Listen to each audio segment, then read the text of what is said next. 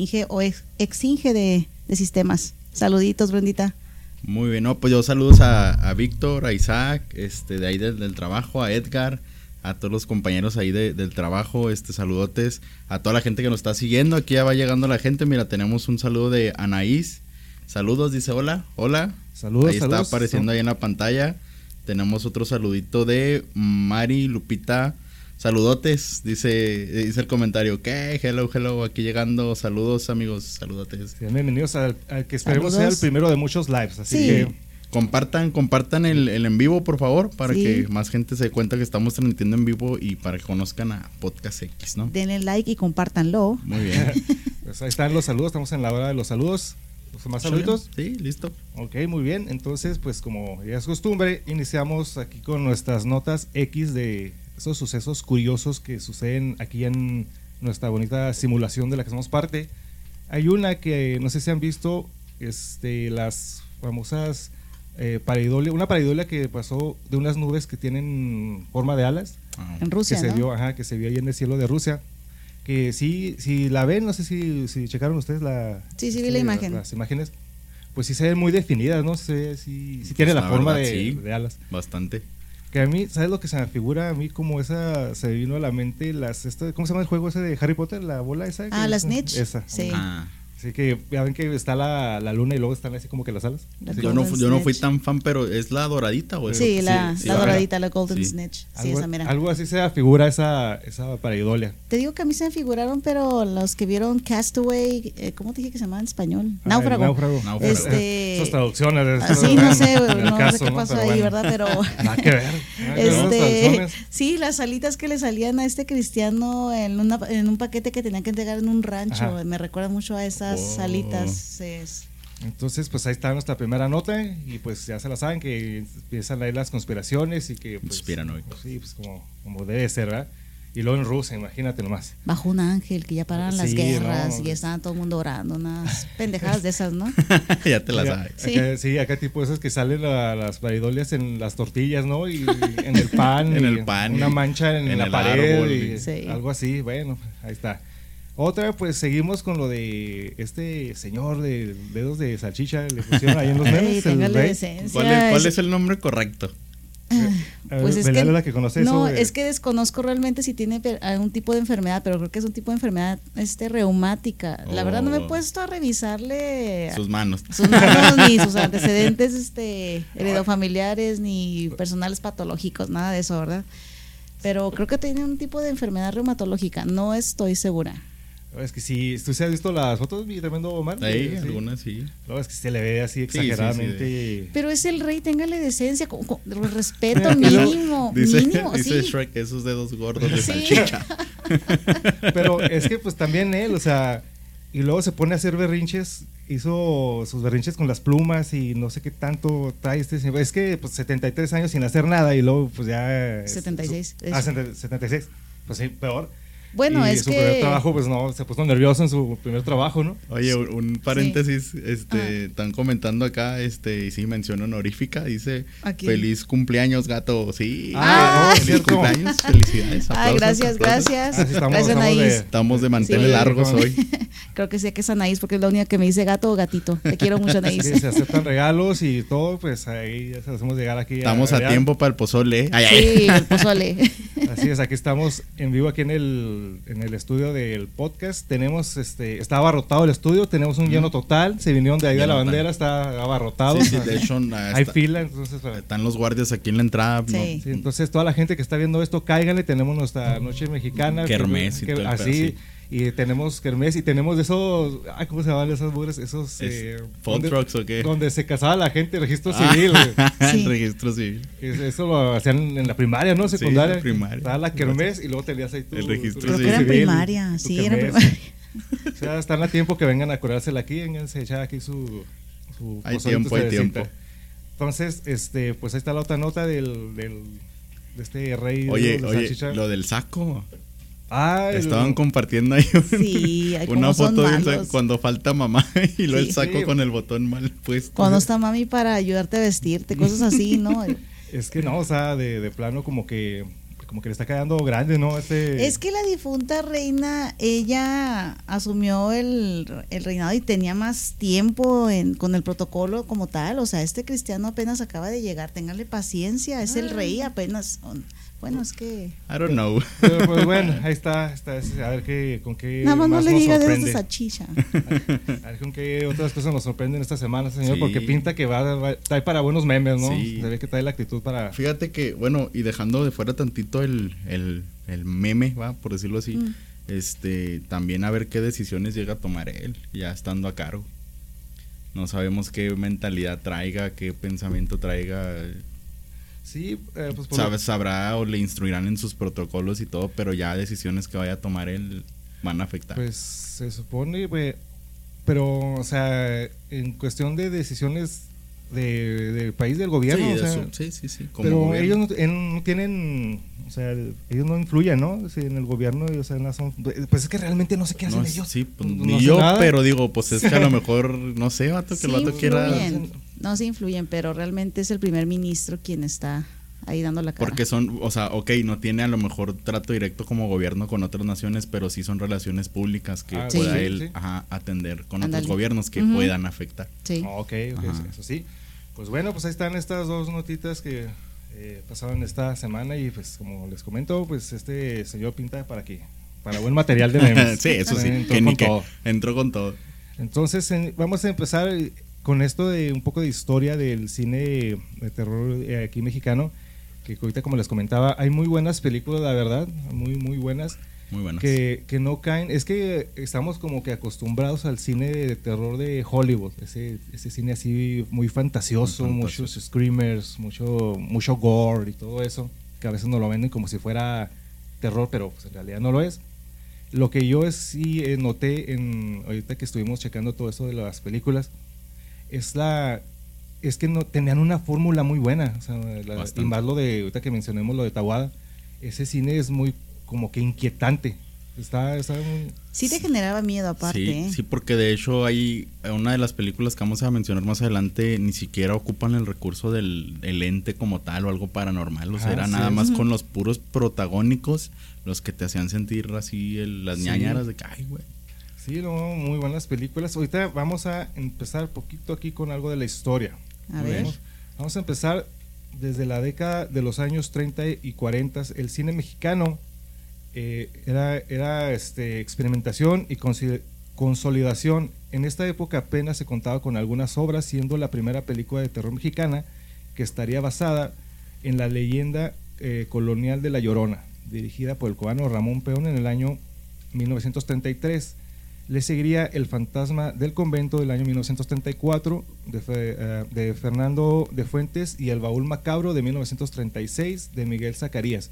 Que pues bueno, pues tenía que iniciar todo eso con La Llorona, ¿no? Con la, con la leyenda de La Llorona. Que hablando ahorita de La Llorona, hay una versión este, nueva y hablando también de las películas de Hollywood, que ellos hicieron la- una versión de La. Llorona, Sí. Que muy mala, por cierto. Obvio, sí, obviamente. Y aparte se trasladó hasta Estados Unidos la llorona, ¿verdad? Sí. Sí. Por, por fin viajó. Sí, por fin salió, viajó, salió de México. sí, Eh, ya salió le dieron su visa y pues ya Sí. pudo, Oye, ya pudo pues que- cruzar, güey. sí, pues Sí. es que ya tanto video en YouTube que pues ya, ya monetizó. Ya. Sí, entonces ya Sí, está, no, está ya. la llorona. Pero lo malo de esto es que mm, no sé si ellos se asesoraron con, pues, con personas de México que conocieran realmente bien la leyenda, porque ellos lo, la proyectaron de una forma, pero como que no tiene. Eh, La esencia, Ah, ¿no? de la de la- leyenda mexicana. así sí. es. Entonces, pues, está. no es buena, la verdad. A mí no, no, no me gustó. No, te- no Hay otra, ¿no? También, kilómetro 31, creo que Ah, es también la que también sí. la aborda, Ah, sí, sí. kilómetro 31. Sí, pero esta americana no fue nada buena, realmente ni palomera, ¿eh? O sea, eran puros screamers aparte. Creo que por lo Sí. mismo también Tabada no estuvo muy de acuerdo cuando hicieron los remakes de las películas que comentaremos más adelante, ¿no? Pero ya, ya lo comentaremos. Ahorita el pobre, si abrimos su tumba, yo creo va a estar volteado boca abajo de todo lo que se retorció. Sí, sí, pobre. No, y hay una en particular que, bueno, ahorita, Sí. ahorita llegamos a esa. Vamos, vámonos, vámonos por partes. Vamos por Vamos por partes. partes. Ahí, ahí viene una, una buena época clásica del cine mexicano de los años 50 y 60. Que esta etapa está, uff, está ma- mamalona, mamalona, les va a gustar. Ájales. A ver. Empieza con Blue Demon. El mismo Blue Demon en el año 1965. Empezamos con todo. Así Sí. es. Y viene otra todavía mucho mejor. Blue Demon contra el poder satánico de Uy, uy, uy. 1966. Oh, sí, eh, con esa sí me tiemblan las patitas. No, y, y esta que todavía está mucho mejor. Blue ¿Cuál? Demon contra las diabólicas y Blue Demon contra los cerebros infernales. No, de no, no. 1968. Órale. Andas fino, chino. No, estas están mamalonas. Desde donde el luchador, este, eh, donde este luchador combate a hombres lobos, vampiros y toda especie de monstruos que son populares en las películas de allá del vecino país. Estas eh, fueron dirigidas por Chano Urueta. y, y- y aquí no, le, no, quiero adentrarme tanto, pero aquí también cabe mencionar que en esta etapa también andaba este este personaje que me dijo usted que no le gusta el, cómo actúa del cine mexicano. Ay, pues hay varios entre el- el- resorte. ¡Ay, ese pendejo, sí. Al que les gusta sorrir, pero ahí me, me recaga ese hombre. O sea, no, no, no puedo. También tiene su- sus En paz películas descanse. de, Sí. de miedo. ¿Cómo no? Si Y- Pedrito tuvo, ¿por qué ese? Que era peor. Sí, sí, porque él no. ¿Por qué no? Y, también en todo esto vienen las que salían, eran de cajón que salían este, los domingos, me parece, ahí en Televisa, de Chabelo y Pepito. ¿Cómo no? Sí, Viruta y Capulina Sí, y- tienen- Que de hecho también hay una, ¿no? Hicieron una Viruta y Capulina. Yo no sabía que tenían una película de terror ellos también. Tienen película de terror y sí está esa extraña Chabelo y Sí, Pepito pues es que sí contra existe no sé. Chabelo y Sí, Pepito contra las momias. O ¿Cómo no, no? me acuerdo si es contra las momias, pero sí existe una de... es algo, pero es Chabelo y Pepito. Oye, las momias eran como que muy bulles, ¿no? En aquel entonces Sí, todo el mundo se quería pelear con ellas. Oye, pero es un efecto Mandela o sí existió el santo con, el santo contra las momias de Sí. Guanajuato. No, sí existe. Es que no. Pero sí existe. ¿Sí existe sale esa Blue película? Demon, sale Blue Demon con el santo y Sí, ahí no, agarrándose a golpes con... eh, pues están, ahorita está esa que pelean contra el hombre lobo y luego también contra las momias y contra este Drácula, y pero todo en la misma película, ¿eh? O sea, Ah, madre. se, se les juntan ahí todos estos y les echan un montón, pero pues nada, como una buena llave. Ah, claro, claro que sí, Un manazo. lo soluciona todo. La hurracarrán. Ándale, algo así. No, yo imagino. Muy, muy buenas películas Bueno, para, bueno. para pasar un buen momento. Es, bueno, supone que es terror, pero termina Mira, siendo como que comedia, oye, ¿no? Nos están comentando aquí, ¿Qué? Anaí dice Chiqui Drácula. cierto, cierto, ¿cómo no? ¿Y si salió de verdad eso también? No tengo idea, No sí, no tengo mames. idea, pero Pues el personaje sí, pues ahí anda. Sí, sí, Pero, el pues, personaje. Sí, no sé. Oh, vámonos a la. a- vamos a dejar en plazo a, a las momias y al Blue Demon con sus exitazos que. Ay, disculpe. actuaciones soberbias.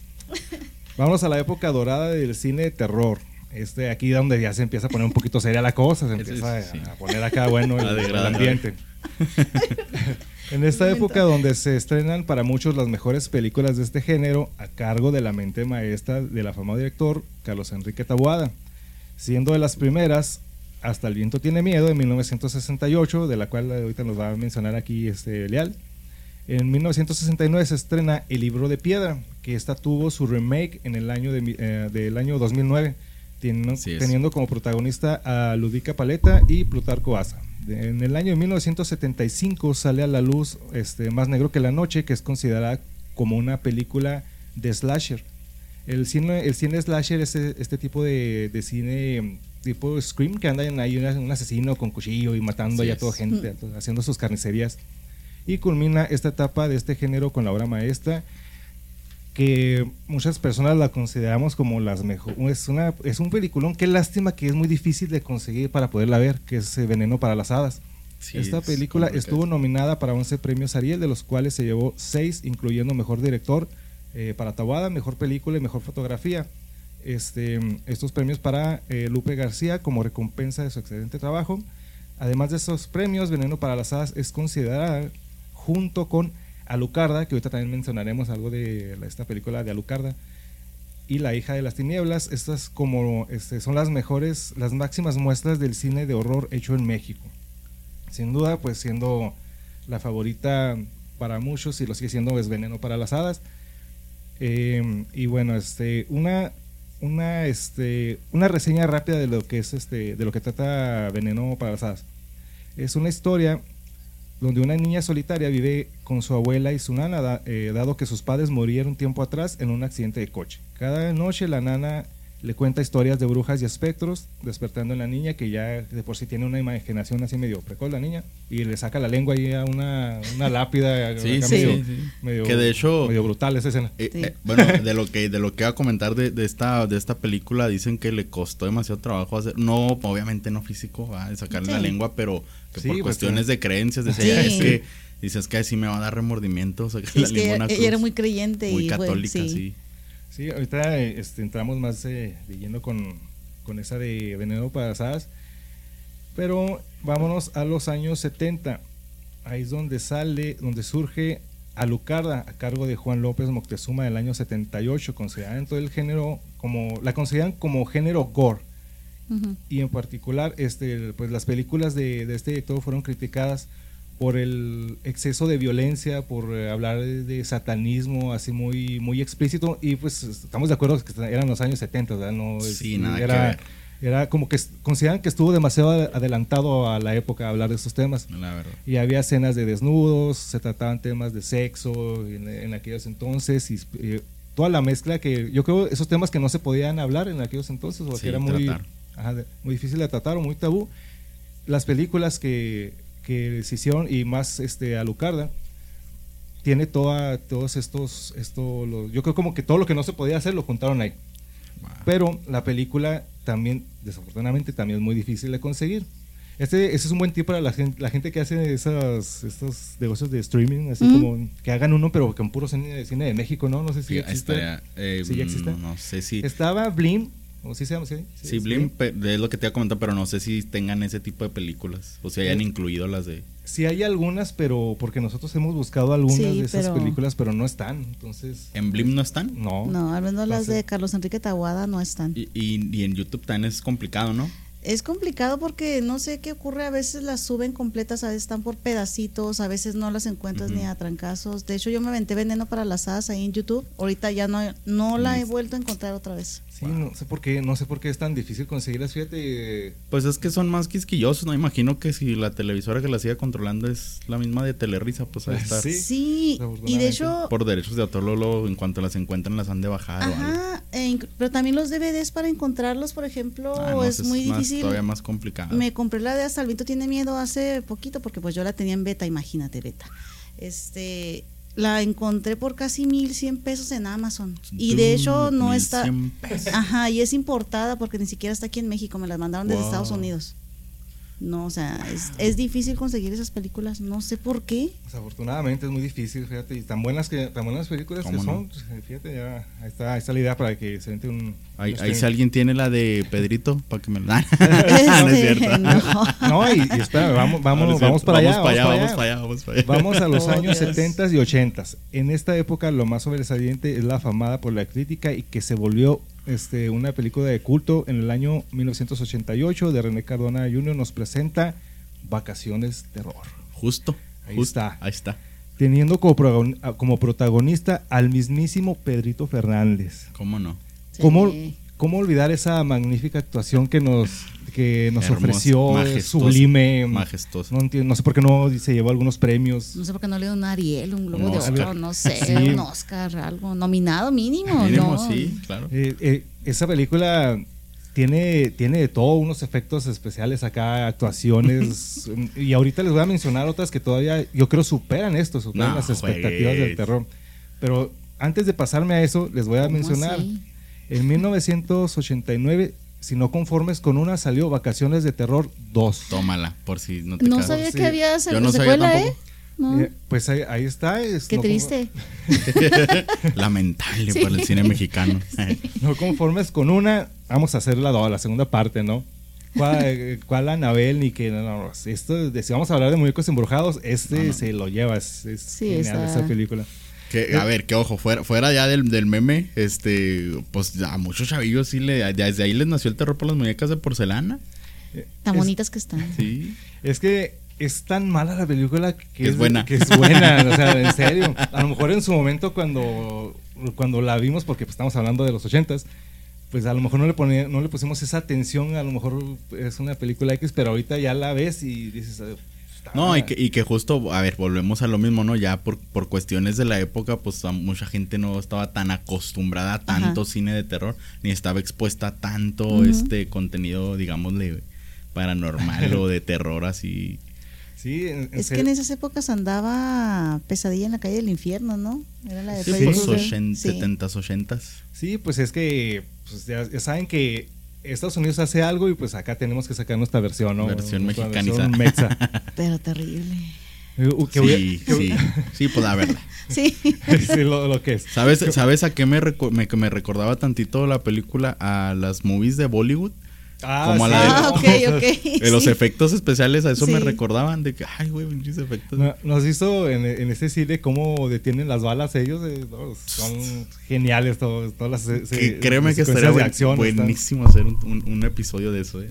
No, está, no, no, no piden, pero pe- yo tengo esa duda, ¿realmente así son las, o sea, así las presentan, vas a un cine ahí, así, así salen, o lo hacen, co- o es como parte de un meme, No, un mame, no, va. sí, sí, es tal cual. y- Sí, y, y deja tú, gener- déjame decirte un dato todavía más, este, más perturbador. más perturbador y poco creíble, pero es cierto, genera más ganancias que las películas de Estados Unidos, Bollywood. Eh, Mucha Sí, más eso ganancia. siempre lo han dicho, ¿eh? Hasta Rush lo dijo en The Big Bang Theory, lo mencionó. Es que, en serio, digo, yo tenía, yo tengo esa idea, algún día cuando vayamos allá, eh, allá a darnos a turistear por aquel lado, Por aquellos Eh, rumbos. Ya me imagino, ¿no? O sea, vas al cine y luego vas a ver una película. Porque puedes ver algo, este, un GIF o algo ahí en, en las redes sociales, ¿verdad? Claro. Pero te imaginas ver toda la película así. No, hombre, ¿no? no, hombre, no. Pues, bueno. Espanto. Después de, de- Vamos a darnos un pequeño break de vacaciones del terror, que por cierto. hay Por que- favor. Hay que, hay que verla, a ver si, a, hay a ver si Ah, hacen, un, a ver si hacen un, un remake. un remake de esa. Ay, no. Le llamaron a Anabel. ¿verdad? Sí, le llamaron a Anabel. O sea, la- hubiera sido genial que hubiera salido Vacaciones del Terror aquí y luego después Anabela allá, ¿no? Uy, olvídate. Hubieran Por- invitado a Pedrito Fernández a la de Anabel, ¿no? Uh, sí. claro. haciendo el papel de, de estos cazafantasmas Warren. Ándale, sí. ya, O ya sea, viejo, está- ¿no? En algún momento tuve un caso Sí, particular con una muñeca. una muñeca, sí, él pudo haber llegado con su expertise. La ¿ya? mía daba más miedo. Al rato le dedicamos su episodio a los tremendísimos Warren, que para muchos, este, para muchos son eh, fantoches, para muchos piensan que sí, sinceramente eran, pero pues ahí después entra- Opiniones divididas. Ahí después entraremos de lleno con los cazafantasmas Warren, pero vámonos algo más eh, reciente, lo que se le llamó el llamado nuevo cine mexicano, que dentro de este nuevo cine mexicano es donde entran algunos remakes de lo- del cine clásico y no nada más de, de cine de terror, sino de, también de otros géneros se hicieron remakes, pero ahorita lo que nos, eh, nos acontece a nosotros es de cine de terror. En esta etapa donde el cine de terror está claramente estancado, esta etapa es donde surge una de las primeras obras de Guillermo del Toro, llamada la película Cronos del año de 1992, Joya. que es uno de sus trabajos, pero desafortunadamente no muy reconocido. Pero eh, ahí se menciona que eh, se- si ves la película, se ve la influencia que él tiene de, de Tawada. Y ahí como, como un dato, no sé si ustedes eh, o los escuchas o la gente, los que nos están aquí siguiendo, no sé si recuerden una, era una como una serie de, de misterio llamada La Hora, eh, La Hora Marcada Ah, ¿cómo no? La hora marcada, sí. del año 88 que es eh, obra de Guillermo del Toro. Sí.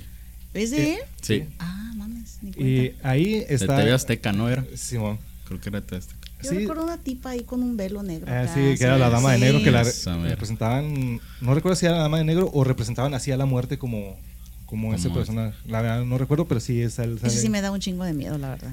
Está, estaba chida, me puse, ahorita que empezamos a hacerlo esta investigación, hay varios capítulos de esto, ahí los pueden encontrar en, en YouTube. Y hay uno donde Guillermo del Toro sale él caracterizado Wow. como un como un ogro, ahí anda y sí, haciendo acá, acá su... Sí, estaba muy, muy buena. Muy buena. Sí. Sí, está, está chida la seriecilla. Oye, y como nomás tantito anexo ahí, no sé si se acuerdan, también hubo una etapa por ahí. Bueno, ya más bien esto fue en los noventas, este, donde empezaron a, a pasar en la televisión comerciales con esta temática de terror. Y que a mucha gente sí, pues, sí les paniqueó porque era algo nuevo, o sea, usarlo para comercial. sí, ¿No se acuerdan que había unas, creo que, a ver, ahí me corrigen los que nos están viendo, este, creo que era de Doritos, uno era de Ah, Doritos sí, y uno era de sí. Pepsi. Sí, me Y había otros, y, y había otros más acá medio curiosillos que eran los de Delaware Punch, que Ajá. siempre hicieron los comerciales bien así como tétricos. Ajá. Estaba, estaba bien chido. Bueno, ahí como dato nomás anexado a lo de terror de los 80, 90. Sí, pero ¿te imaginas hacer algo de ese tipo en la actualidad? Estas generaciones como que como que le van a encontrar algo malo, ¿no? Ah, Ya ves que se quejan de todas estas nuevas generaciones. Que me perdone todo el mundo, pero capaz si salió un zombie gay, carnal. Sí, Es que sí. para contar de caer en estas Sí. nuevas Sí, tendencias de estas con generaciones. tal de encajar, o sea, no. Sí, sí. Ahí, con perdón, ay, yo Sí, respeto sí. y todo, todo Sí, chido, es todo en que paz. Se, pero- res- se respeta eh, las preferencias de eso, cada quien ¿verdad? es respetable. Pero cuando lo quieren hacer forzado, o sea, Sí, ahí es donde no, no. es Ah, donde ah, mm. como que creo que hasta cae mal, que, ni, ¿no? que ni los zapatos entran así, así que Sí, ahorita te voy a bueno. comentar de eso precisamente por la forma en la que forzan las cosas. Sí, o sea, bueno, yo soy un, un seguidor de los cómics. Yo me fascinan los cómics, este tipo de superhéroes, los, los universos Marvel y, DC, desde, desde que era niño. Y conozco los personajes, y, pero lo que hacen, lo que quieren hacer en la actualidad, con Sí, eso ya, es- forzar sí, todo, sí. sí, como que realmente si Stan Lee estuviera vivo, quién sabe si permitiría esto, pero pues, pero, dudo. pero bueno. Pero ahorita antes de entrar con las películas que nos trae aquí Belial y otras eh, cosillas de los remakes y todo, no me quiero ir sin mencionar, y no podemos dejar de mencionar, es la sorpresa que les estaría preparada, está, prepárense Échale, porque está, uf, A ver, no puedo dejar de mencionar la obra maestra que se posicionó como una de las mejores películas de terror.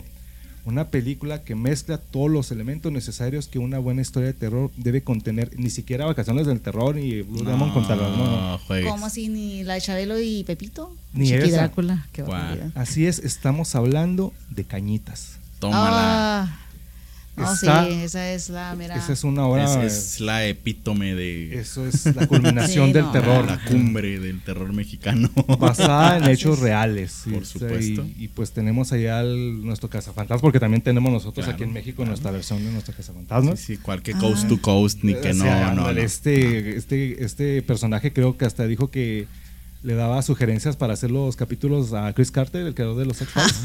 Fíjate. No, fíjate. se codeaba con la gente grande de, Personajazo. de- sí, de que se dedica a hacer todo esto de cosas paranormales, todo, pues es- ese- esa obra maestra está genial.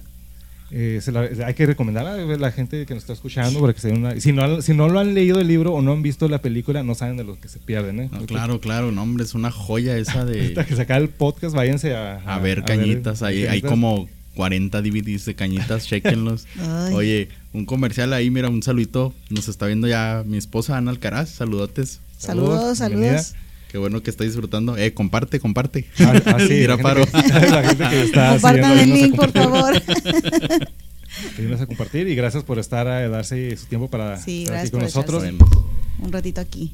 Y bueno, ese no es tanto, bueno, sí es eh, cine de terror, pero las películas para los que nos escuchan y la gente que tiene niños es recomendable. Hay una serie de películas animadas que hablan de leyendas de aquí en México. Ah, ¿No se acuerdan claro. Las que, las que Ujú. hemos Ah, visto. sí, esas están padres. Sí, están muy Esas padres. están dirigidas por Alberto Rodríguez. Esas películas... eh, La de la. Sí. Está, está la, la leyenda de la Llorona, está la leyenda de la Nahuala, la leyenda de Muy buenas. ¿eh? Sí, Muy no, buenas. está- Sí. están chidas, muy recomendables. muy para, recomendables. para que quieren iniciar allá sus chamaquillos eh, dentro del ambiente de, de terror, terror. y todo eso. Te lo plantean de... Están, están entretenidas, está chida la animación. Está también la de la, la leyenda del charro negro y el chupacabras. Esas pues ahí están, creo que sí están disponibles ahí en... No sé si en Netflix, bueno, en uno de esos eh, lugares ahí están. plataformas, creo que sí. Creo ¿eh? que en Blim sí están. Ah, sí sí están. está. Ah, en Blim. es Sí, cierto. pero muy buenas películas. La verdad, si las quieren echar y echar sus Sí, chamaquillos sí. ahí. Y, y no nada, pues, y no nada más para los niños, pues, porque nosotros, lo- nosotros las vimos. y Sí, están no, yo- entretenidas. Están y entretenidas. Uno ya Están estando chidas. peludo, está ahí viendo las, las Y, películas. y luego, pues, aparte, pues te lo plantean una leyenda y pues aprendes ahí un, poquito un poquito sobre las leyendas. Sobre las leyendas mexas, sí. La del chupirul. Sí, es que están muy padres las películas. Entonces, pues eh, nos quedamos hasta lo que es el, eh, nuevo cine mexicano. Lo que tratamos de, de hablar es más sobre lo que fue este, el inicio. Ya de ahí, pues en adelante, pues ya vienen otras películas, ¿verdad? Pero Sí. ahorita, Belial, nos trae preparadas ahí unas eh, tus películas favoritas y pues para mí también y para los muchos, esas... Les voy a hacer una pequeña reseñita y comparaciones este, con las actuales, claro.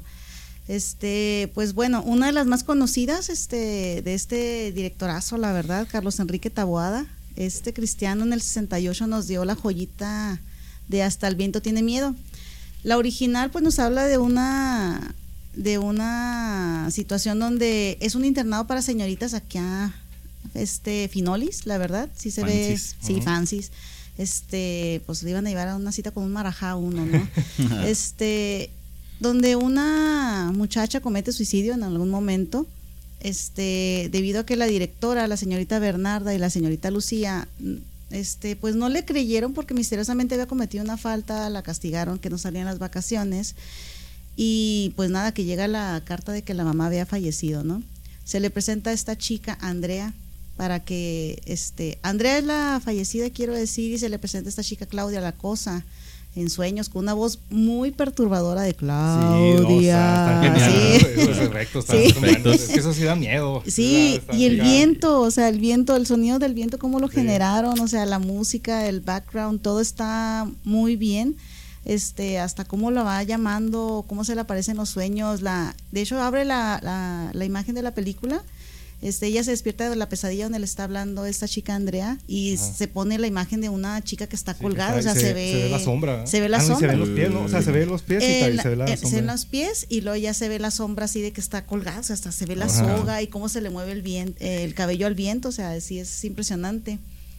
Cómo va organizándose esta historia hasta que llega un punto en el que Andrea, por así decirlo, logra, es, no sé si estos son spoilers, ¿verdad? Pero véanla de todas formas, donde logra posesionarse Pues del cuerpo, del cuerpo de, ¿sí? Bueno, pues sí, se posesiona el cuerpo de Claudia, la tira desde, el- ah, desde lo alto del torreón Wow. y esto para cobrar venganza contra la señorita Bernarda, que por cierto era una perra. Sí, esa señora hija del mal, sí, era. no, era canijilla. Este, logra hacer que la que ella misma cometa suicidio. Claro que no fue el dictamen final, ¿verdad? Pero realmente fue el fantasma la que la mató.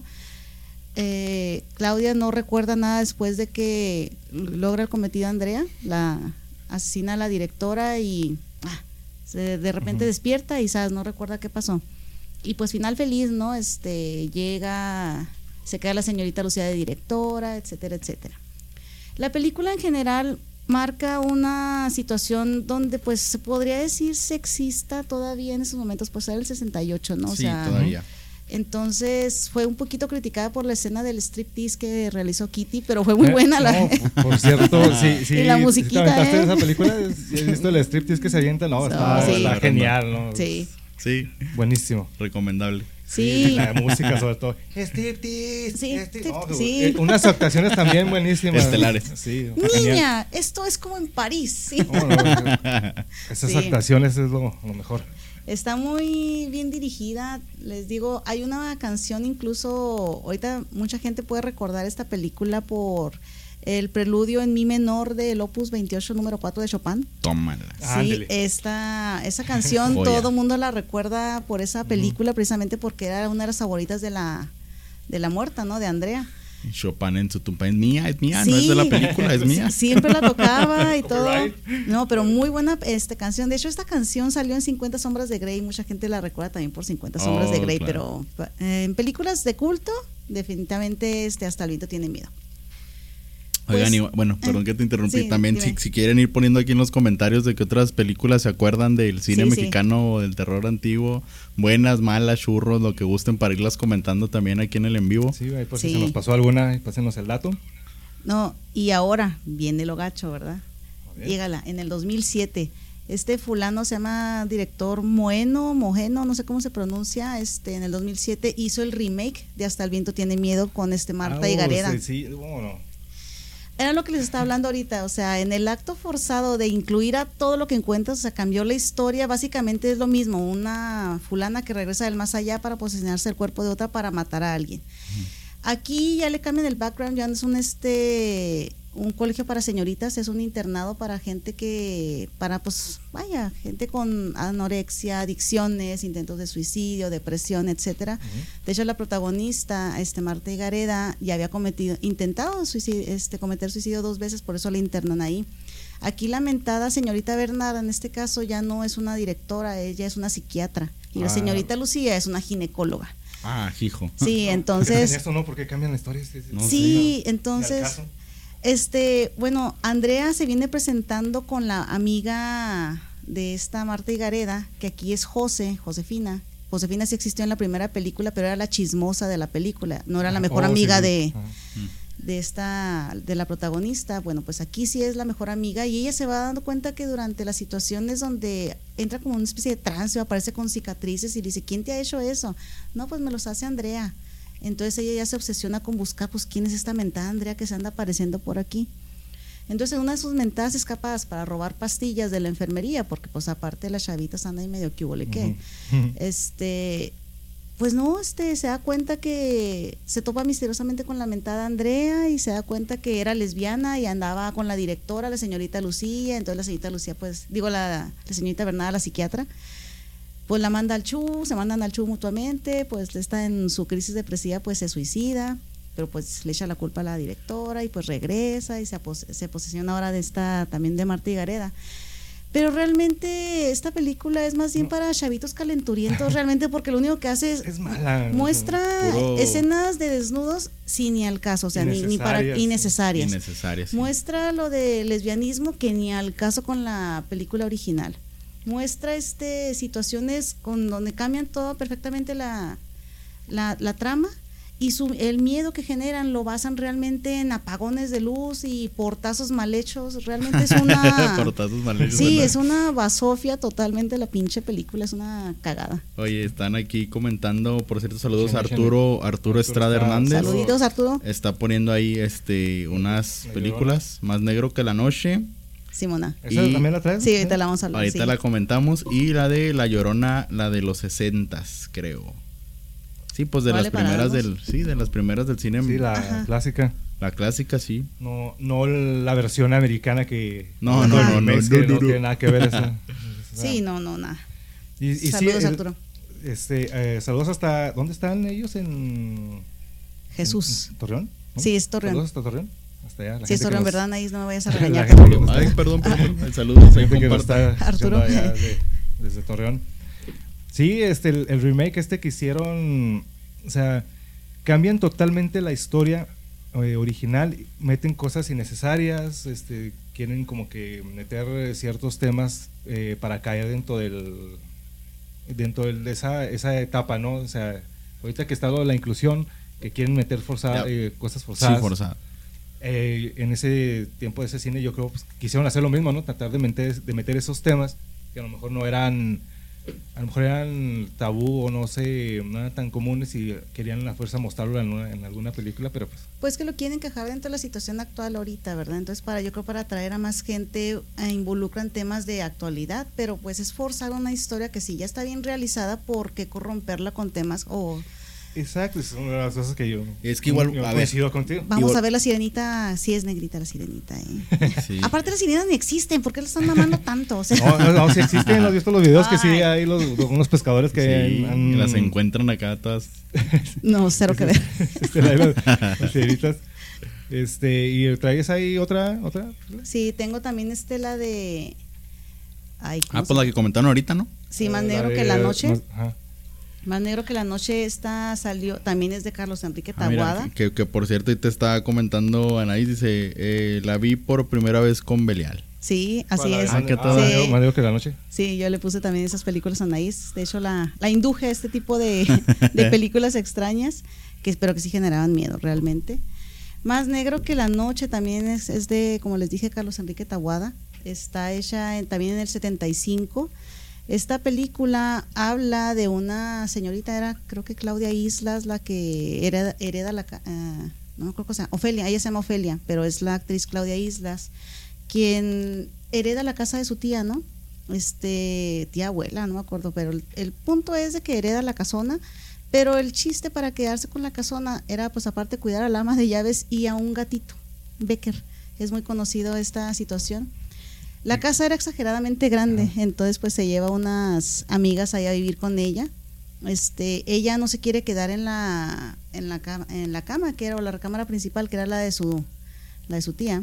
Entonces se la deja a otra de las de las compañeras, creo que es Elena Rojo la que hace la que se queda en ese en esa recámara. Y otra de las compañeras es, es vital para el contexto de la historia, lleva uno de sus, un gorrioncito, en, un gorrión, un pajarito, ¿no? Entonces, pues Becker pues le anda haciendo ahí, anda haciendo cacería al pajarito, ¿no? un snack. Sí, sí. Entonces, bueno, la película, como les digo, esta no fue este, catalogada como horror gótico, esta fue más bien como dijiste tú ahorita, slasher. Slasher. Aquí este realmente pues sí, ya están un poquito más aventados, de hecho hasta hay escenas donde están así medio, unas falditas medio acá, enseñando acá todo el asunto, las, las falditas y involucra temas este donde divorcio, separación, engaños, reencuentros, etcétera, etcétera. El punto es de que llega un, a una situación, un momento en el que de repente Becker aparece muerto en el sótano. Entonces, pues había pasado antes que el pajarito pues se lo chingó el Becker. Sí, tal cual. Entonces misteriosamente aparece así. Pues no se va dando cuenta la, la eh, el ama de llaves, perdón, y les dice pues que algo muy malo va a ocurrir. Pues efectivamente la ancianita esta llega, de hecho nunca se le llega a ver la cara más que en una sola escena y en la fotografía porque hay una pintura gigantesca en la sala.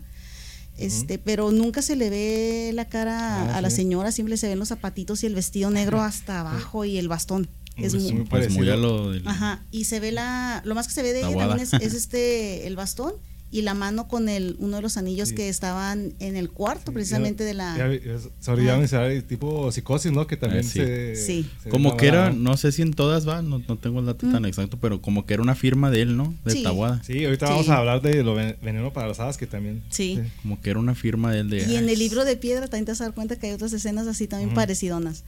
Sí, este, ahí, eh, bueno, se ve esta señora porque llega a casar a una por una de, la, de las señoritas, o sea, hasta que las, las mata, ¿verdad? La única que no tuvo, se salva es su misma sobrina porque ella sí quería al gato, sí cuidaba a la ama de llaves y este, pues estaba en contra de que lo hubieran hecho porque ya después le confesó Lucía Méndez, que era una de las que estaba, fue la última en fallecer, esa se ve bien chida porque le enterró las agujas de tejer. Toma. Y se ve la foto en sátira de ella así con las agujotas acá enterradas. En plena boobie, ¿eh? Así, tal cual, así, téngale. Y eso que sí tenía con que la Lucía Méndez en esos momentos. ¿eh? Entonces, es, am, pues ya se salva ella y pues al último decide irse de la casa, ¿no? No vienen haciendo nuevamente una película. Ay, es que yo no entiendo por qué esos remakes, o sea, de verdad. Vuelven a hacer otra igual, pero esta salió en 2014, pero aquí no me acuerdo quién era Suria Vega. Suria, me parece que Suria Vega la, la protagonista. Donde igual, mismo contexto, pero acá ella era una, creo que era dibujante de cómics o eh, no, es dis- diseñadora gráfica en general, no Ajá. desconozco, porque la película era tan mala que me quedé dormida. Toma, la- La película te vio a ti. Sí, sí, la película me vio a mí, o sea, fue horrible. sí, fue bien feo. La película me estaba viendo a mí y este, y aquí ya no era un gorrión, aquí este era un hurón, mapache, no me acuerdo qué fregados era otra cosa, marmota, era una marmota. Una marmota. Becker sigue ahí, pero Becker más bien pudo haber sido una pinche lámpara en la Lo película. pusieron blanco, no al Sí. gato. No, si era es negro. que pues, ve que eres negro, gato negro. pues, Inclusión, Blanco, lo pusieron Sí, blanco. Para que encajara ahorita y tenía un problema psiquiátrico el pobre gatito. no sé, sí, estaba bien. Sí, Entonces, sí. Hay que abarcar todo. Sí. Hay que abarcar todo. Esta básicamente involucra lo mismo que la anterior, solamente que aquí este eh, era el punto de que la señora era como un rito, le dejó la casa a ella para reencarnarse en ella, ya misteriosamente, es que es lo mismo. Misteriosamente al final de la película ya está ella sentada ahí, como que la viejita ya se le quedó con ella, se ve que Becker se sienta otra vez ahí y empieza misteriosamente la música de Marilyn Manson, como que ya hace mucho tiempo que no ponen música decente en esta en esta casa, o sea, nada que ver la película, o sea, fue totalmente vandalizada. De hecho, la palabra es vandalizada. Estas dos Tómala. La- sí. Es fuerte. Sí, es no no recomiendo que la vean, no vale la pena ni el gasto de luz ni el Quieren DVD. quieren perder hora o y media de su vida, Sí, quieren perder hora y media de su vida, pónganse a ver estas dos películas, tanto Hasta el viento tiene miedo como este Más Negro que la Noche son películas malamente hechas, no sé por qué se les ocurrió hacerlas, no así el libro de piedra, ahorita les comento por qué. Ah, realmente también se basan así, igual que este, hasta ahorita tiene miedo en portazos, apagones, realmente no te genera el yuyu que, te, que estás viendo ahí que está la señora, la viejita. Les digo que hasta la última escena es donde sí se ve y es una imagen fuerte porque en toda la pinche película, no la ves más que en la película, sí. Eh, digo en la, en la fotografía, Una fotografía. y de repente sale la señora y se está con las luces desde abajo, ¿no? Y se ve así que te está viendo la viejita cabello blanco y la mirada así de te voy a matar, perra, mataste a mi gato, o sea, así. Sí, se ve muy creepy. Está Sí, se ve bien creepy, la verdad. Vaya, vaya, Ah, eh, pensé que ibas a, a lo de libro de piedra. Ah, libro de piedra, permíteme, déjame, voy a mis apuntillos. ¿O quieres aventarle tú la, la reseña?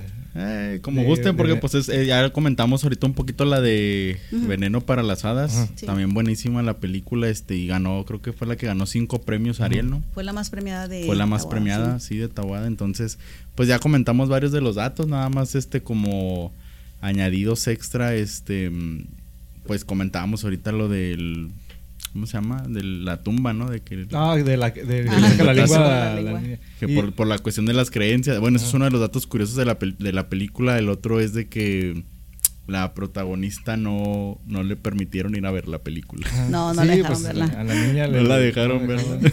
Por lo- que era lo- tan fuerte que no. Y lo, ah, y creo que la principal razón que fue este, ¿cómo se llama el papá de esta? Bueno, Rojas, ¿va? Era ella rojo. Es rojo, Rojo, ella rojo, también, ah. pero no me acuerdo de su papá, ¿cómo se llama? Este señor fue el que le dijo, no, es que falleces ahí, entonces no, está muy fuerte la No la escena y puedes no, ver. no la puedes ver. Sí, no, la, la película y Ah, algo, mira, déjame, acá tengo los datos así precisotes. algo, lo que ahorita que estábamos mencionando del- de esa como que esa cierta firma de, de Tawada para hacer la- las películas son esas tomas donde no se les ve la, la cara a los personajes, a los actores. Y en Veneno para las hadas, a mí se me hace bien como inquietante que estás esperando que volteen, ¿no? O sea, de alguna forma quieres verle. Quieres o a fuerzas verlo, sí. Pero Mira, ahí te va. Eh, así es, ahí está, mira. Sí, el director, bueno, ok, sí. Datos Sí. curiosos, dice, ah, mira, el guion duró, esto está interesante, creo que duró seis años guardado porque no querían producirla.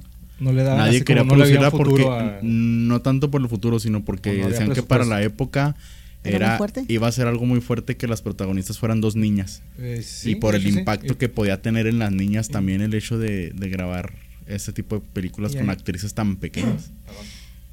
Y por eh, la temática de que es brujería y todo magia y todo eso que a Mira, las niñas ahí sí. hablando de eso. Es Ana Patricia Rojo Ah. Ana y, Patricia. y la amiguita, la que anda ahí es de personajazo, Elsa María.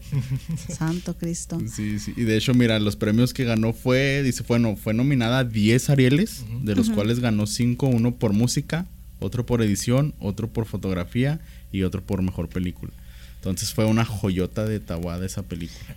Está bien hecha, de hecho, aunque tú ya estés peludo y la estés viendo la película, te genera que sí puedes hacer magia, que la niña sí tenía poderes porque Es que hay muchas cosas Coin- bien puntuales. Ajá, y entonces- Ajá. coincidía lo que ella decía, caía, entonces sí te la otra Fíjate. chavita así dijo, no, no manches, está, sí es y, bruja. y es de las películas que tiene una entrada muy fuerte. ¿eh? La primera escena, bueno, para los que no la han visto, de todos modos, esta sí es recomendadísima. Es en una donde la puedan conseguir, donde Sí, la puedan está ver. muy difícil está muy difícil, pero si lo consiguen, Lástima. joyota. Eh, la primera escena es la niña asesinando a su madre con un cuchillo. Entonces, Sí. tú, dude, así empieza la película. Donde sí, y fíjate, eso es lo que comentabas ahorita, donde te Ajá. hacen ver el realismo del, del, bueno, el supuesto realismo entre la brujería y todo eso. Este, dices tú, bueno, el primer evento que ocurre es de que supuestamente no va a ir la maestra de una materia, ¿no? De que, sí. "Eh, diablos, ¿cómo se enteró? De que, no, o sea, fue un chismecillo de que escuchó a la directora hablando ahí con una maestra. No, es, no va a venir, chala. Pero de ahí pasan a lo de las notas de música, ¿no? sí, lo de las notas. Lo de las notas que se sellan ahí con sangre el- Ujú. el- la partitura y no, ya a partir de aquí ya no vas a tener clases de música, no sé qué. Y pasa también esa situación. y ya no las tiene después, o sea, está bien. Sí, y La verdad, sí me cayó bien gorda la Ay, ya, ya analizando me cayó bien gorda. Sí, era, Es que todo- Pues- toda esa esencia, sorry, toda esa esencia que tenía este cine de terror, no sé si por la época en que se hizo o si por la forma como las hacía Como él, las hacían. Sí. en, una, una, fotografía, unas escenas. Es que es la amalgama. La amalgama. Si tienes un buen director, tienes un buen guion, tienes un buen soundtrack, tienes un buen reparto, olvídate. Y, y lo que tiene este, este cine es que no, no abusan de los efectos especiales. No. yo creo que por eso daba más ñañaras. Ajá, sí porque lo ponían puntual, era en el momento preciso, no te aterrorizaban a cada rato, como les digo, con portazos mal hechos y maldados, o sea, y aquí no, era en el momentito que lo iban a hacer. Oye, pero tengo la duda, o sea, no la dejó ver la película, pero sí dejó grabar la escena donde andaba matando a la mamá, o sea, no, lo entiendo, sí, está raro, ¿no? sí, está muy loco. O a lo mejor, no, es que cómo, no, es que cómo la grababas, tenía que ver a fuerzas. Sí, y pues es mejor verla en contexto, la niña. Ah, por eso estaba grabando yo esto, a decir, ¿por qué me están, pues, tengo que estar yo matando a una vieja si pues, no voy a ver ni pues, para qué? Le, tuvieron que haber, eh, los papás haberle dicho, pues es una película, esto no es real. No, no, y que, bueno, sí, a fin de cuentas sí es, niño. Sí está medio doble moral porque ya, ya la niña ya la tenías encaminada como actriz. Ajá. Vienes de padre actriz, o sea, de actor, perdón. Este, ya sabía lo que se exponía en la película, de qué trataba. Me imagino que también tuvo que haber leído el guion del papá o algo. Ya sabía lo que iba. Sí. Ya, como que nada más para generar, no sé. Que haber dicho, ay, no, es que no tenía los efectos especiales. Pero sí, en serio, ojalá eh, eh, fuera más fácil de conseguir este tipo de, películas. Y te estamos mencionando, yo creo, las que tienen más trascendencia, las que hasta la fecha siguen siendo de las mejores películas de terror aquí del cine mexicano. Hay más, hay eh, como la de Alucarda que fue pues eh, censurada en su momento por la temática también que, se trataba ahí, que básicamente hablan de satanismo y hay escenas de, sexo grupal y desnudos y hablan todo y, eh, creo que al último la queman, creo, allá la protagonista. Ay, el spoiler, ¿no? Sí. No, pero ya, también tiene muchos años. Ya, no es spoiler después de dos semanas, creo. No, y leído al revés, el nombre es a Drácula, ¿no? Que, supuestamente. Estaba dedicada a Drácula. Ah, sí. sí. Pero sí, sí está. Eh, esa película y las de Tawada, ese cine, como que sí estuvo muy adelantado a, su época. Desafortunadamente, los remakes que se hicieron, eh, exceptuando el libro de piedra, que esa estuvo, estuvo buena, no estuvo tan, tan peor como las otras. No, es el libro de piedra es una de las películas que sí les recomiendo. Si quieren ver el remake, no va a haber mucho cambio realmente con la primera. El libro de piedra se estrenó en 1969, un año después que, que Hasta el viento tiene miedo, mismo director, Carlos Enrique Taguada. Aquí este, se repiten este, actores, está Joaquín Cordero y sale Marga López, que hacía la señorita Bernarda, aquí es la maestra de Silvia, aquí era una maestra. Y se sale también quien Kitty, pero ella es la madrastra de Silvia. El contexto de esta película es que habla de una niña que está con un papá que este, falleció la, la, esposa, ¿no? Vuelve a casarse, por lo tanto tiene una nueva madrastra muy joven con la que no logra conectar la niña, ¿no? Entonces pues llegan, se, se cambian de, de domicilio llegan a una tipo hacienda donde ya estaba una estatua previa de un, de, de un niño leyendo un libro, ¿no? Cerca de un lago esta niña se hace muy amiga a un grado pues ya patológico, lo describe el papá como que es, o sea, le tiene miedo y al que le habla es a, Hugo, porque la niña dice que se llama Hugo este niño. Y pues que tiene un libro mágico, ¿no? Este, en su desesperación, pues busca a la, a la, maestra para que le ayude a cuidar a, Silvia, porque pues él es un, es empresario me parece. En las dos películas es empresario, pero nunca dicen de qué o qué es lo que realiza. Solamente sabe que es muy rico el señor. Está en el negocio. Está en el negocio, el señor. Es acá, el business. Es acá pudiente. Y pues ya la habla la señorita, la, la, maestra se da cuenta que efectivamente Silvia sí habla con, es, con este niño, y pero habla de una manera tan, tan, no, ¿cómo les diré? Tan realista que hace dudar a la maestra que es, les dice a los papás, dice, ¿sabes qué? Pues a mí se me hace que a lo mejor Hugo si existe, tenemos que dar la, darle crédito a la niña, a lo mejor si ustedes no lo han visto al, chavalito. Tanto en la película, en la viejita como en la nueva, este, el señor le dice en, al momento de desayunar, ¿sabes qué? Vete por ese caminito, ve, dirígete y ya al final este me dices qué encontraste. La maestra va y se encuentra efectivamente con la estatua de este niño, con Hugo. Este es una estatua muy bonita tanto en la película original como en la actual. Este hicieron muy bonita la estatua, o sea, se, ve- se ve realista, no como que y como si tuviera ya bastante tiempo. ¿Cuántos eran siglos? Eh, Como cinco siglos, sí, ¿no? sí, ya. este, una situación. La niña le cuenta a la maestra que, que este niño viene de un pueblo llamado Holstenburg, que estuvo en Austria en- hace mucho tiempo y fue destruido durante la guerra, Segunda Guerra Mundial. Entonces, este, pues ella le llama la atención de que por qué con tanta precisión geográfica este, sabe acerca de Todos este muchachito. datos Ajá. tan exactos. Entonces, pues les tocó también que descubrieron que la niña hacía dibujos de con sal, eh, este, en una de las cloaquitas que tenían por ahí como para guardar cosas, ¿no? Entonces asustó a una de las sirvientas porque revivió una iguana Tómala. y la, se- la señora toda Dios. así, sí, jugándose a Dios, la señora toda histérica, así pues que pues es que era la misma iguana, o sea, le dio una crisis nerviosa. La diferencia en la película original a la otra es que ella era una, era una sirvienta acá sexy, acá con esos este vestiditos franceses que utilizaban antes, y acá era una En- señora ya con trenzas. Ah, en la versión clásica Sí, es en la versión clásica, sí. Ajá. Y donde eh, las- la, la escena en la, en la original, ella está en su cuarto, se está quitando su uniforme. Y ándale, que en la cama está la iguana. En la, la versión a- actual está la iguana, pero en la cocina, cuando ella está terminando de lavar los platos, se encuentra la Sí, mendiga no se iba a iguana. ver muy sexy. Sí, no, no, sí, no, no, bendito sea, no, espero yo que no, porque... Por No, mi salud mental, sí, por tu salud mental no lo imagines, pero muy buena escena y ya se dan cuenta de esto. Aquí hay un muchacho que es este amigo de, de los papás de Silvia, papá y madrastra de Silvia, que llega, es fotógrafo. En las dos es fotógrafo. No, en una es fotógrafo y aquí es pintor, en la actual. Es pintor. Entonces, pues le lleva esos dibujos que hacía Silvia a uno de sus conocidos y se dan cuenta que lo que esta niña hace es magia negra. O sea, son símbolos que en su momento, en esas épocas, pues te hubieran quemado vivos solamente por haberlos Ujú. dibujado o tenido posición de ellos en alguna pintura, contexto, libro, lo que tú quieras. Y pues ya se están ah, empezando a paniquear, ¿no? Porque también este, no me acuerdo por qué regaña a Silvia la madrastra. Total que hasta le hace como un tipo de muñeca vudú porque la niña, el, el Para protegerla, ¿no? el- de, de lo que está haciendo. no, para protegerla, no, este, le clavó un clavo Ah, en ah, el la- brazo, sí, la para, niña. sí, para este, para afectar a la madrastra y Ah, le sí. generaba dolores acá bien Ajá. impresionantes. Tuvo que llegar el doctor, bueno, se hizo un desgarriate. Total que al final, este, el, este, ah, matan a un perro. En las dos películas matan a un perro, pero lo mata Hugo, ¿verdad? Obviamente.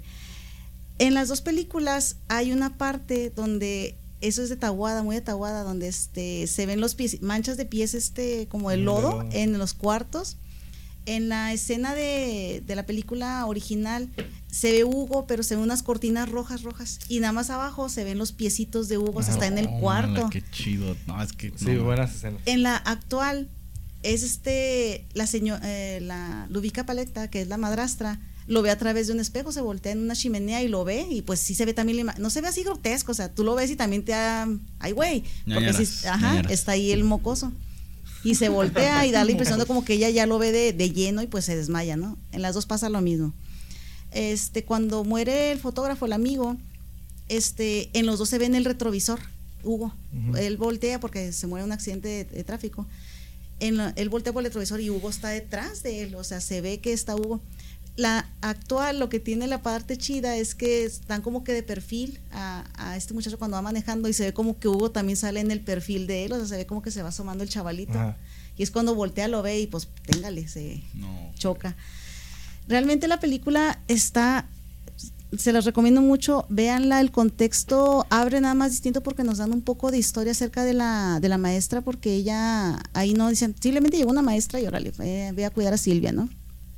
Aquí no, ella sí dan un poquito de su historia, que cómo fallece su hija en un accidente de, de autobús donde se quema. Ella es psicóloga y por eso va a ayudar a Silvia, no tanto porque quiera darle clases ni nada por el estilo.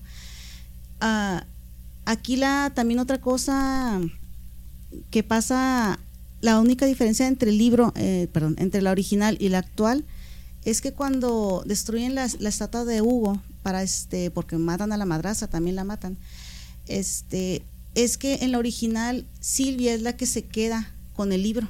O sea, se la Oh. convierten en piedra. Está la niña con la, así en la misma, en la misma posición que estaba Hugo leyendo el libro. En la actual, la estatua de Hugo misteriosamente se reconstruye, pero Silvia ya está a su, a su lado y está como que agarrándole el hombro, o sea, Silvia lo está siguiendo y también Silvia se vuelve de piedra. Es la única diferencia. Pues modos está bien hecho, está Sí, bien lograda. no, está Las bien dos lograda. están sí, buenas. es- Bien lograda. Fueron cambios mínimos y ahí sí adaptaron a la época actual porque ya metieron teléfonos celulares, cámaras, este, en el contexto de la historia, pero sin ser invasivos, sin, sin ser este meter cosas que ni al caso como Sí, las sí, otras sí. películas donde por poco nos ponen, les digo que hasta salió Marilyn Manson en la de Stanley, que tiene, digo en la de Más negro que la noche. Película muy buena, revísenla, eh, los ah, los Ah. este los que lo hicieron fueron Plutarco Asa, y Paleta y ¿cómo se llama esta señora? Evangelina Sosa, ella es la, maestra. también. Sí, fue estuvo a cargo de Julio César Estrada, este es director, sí, mis respetos porque sí respetaste lo que se debía. Y tiene muy buena fotografía, fue grabada en San Cristóbal de las Casas, en Tuxtla. Tómala. Está muy bonita también la hacienda. Revísenla, chequenla. Es que así es como realmente deberían de ser los remakes, ¿no? Sí. O sea, Ay, respetando exacto, todo, nada más, digamos, digamos, nuevo cast y nada más actualizando lo que se tiene que actualizar. Como en Sí. este caso, pues que ya era a lo mejor otra época, otro año, pues Había computadoras y nada más, pero no son, cual. como te digo, no son invasivos. Eh, Sí, va sí. de acuerdo a la historia. tal cual. No, peliculaza, si la quieren ver, no se pierden de mucho. Si no encuentran la original, pueden ver la actual y Buena, todo Buena. sí, sí, sí vale. Cualquiera, Sí vale la cualquiera pena. de las dos versiones están buenas, eso sí. Eso sí, eh, cuando hacen eso de los remakes, es cierto, o sea, ¿por qué no apegarse a la historia original? A lo mejor pues ya en, en otros tiempos, como este, no tengo la menor idea. como mencioné, lo mencioné aquí una vez con Belial, que ahorita lo- va a salir el remake del Exorcista, la nueva versión. Sí, la estamos Pero- esperando. Sí, Qué miedo. pero eh, hablando de ese tipo de películas que pues, es la de terror por excelencia, eh, Culto. que- ajá, que es, no, no hay una película que se le acerque, si acaso, Vacaciones del Terror, güey, o Cañitas, güey. Entonces, si hacen, Ah, ya. si van a hacer la, la- el remake del, del Exorcista, ¿qué podemos, bueno, ah, ahorita no- esto no es de cine mexicano, ¿no? pero ahorita No, no, con lo del remake, o sea, ¿qué podemos esperar de, de la nueva versión? O sea, si, eh, si esa versión es buena, obviamente no la va a superar. No, le, le muy van a, le van a meter acá que sus screamers y efectos especiales Sí. y muchas cosas que, que a lo mejor innecesarias. Que en la primera, que la versión original no abusa de eso, o sea, no tiene eso, al- inclusive hasta la canción ¿no? y la fotografía. eh, todo, todo. Es una película, la verdad, en mi humilde opinión, es una movie perfecta de terror. Sí, Las monjas ahí caminando y cómo se les vuelan los, así hábitos. Todo, la, lo- la- y la musiquita, genial. porque entra en ese momento. la no. imagen de Pazuzu, Sí. todo, todo está Sí, perfecto. o sea, imagina si ya está ahí. o- Tributo o sea, a Pazuzu. eh, ¿Para qué hacer una.? no- desde mi punto de vista, creo que es innecesario hacer un remake de esa película. Sí, es innecesario, pero igual, bueno, no sé, a mí se me, se me haría interesante ver qué, qué Ah, pudieron actualizar, modificar. güey. Algo, a lo mejor algún efectillo ahí. Lo que sí es que creo un- unas personas, actores de la versión original, creo que van a tener ahí su participación en esta nueva Órale. versión, pero ¿Quieres? ¿Quieres? ¿Quieres? ¿Quieres? Ah, sí, eh, sí, es que hay que ver a ver quién, quién va a ser esta, ¿cómo, cómo se llama esta niña, la poseída? Este, Reagan. Ah, Reagan. Hay, hay que ver y, esa, esa escena de con el crucifijo que está ahí haciendo todo eso, a ver qué- Sí. Estas generaciones no estarán preparadas Que para hecho, oye, no, eso. que, que Fuck de, me. que de- Fuck me. Sí. que de hecho, este, ay, quitaron muchas escenas, ¿no? Del original, ya cuando sacaron unas versiones o Sí, quitaron hecho, muchas porque yo recuerdo haber, eh, la verdad estaba muy, muy chavito, estaba muy chavito cuando salió.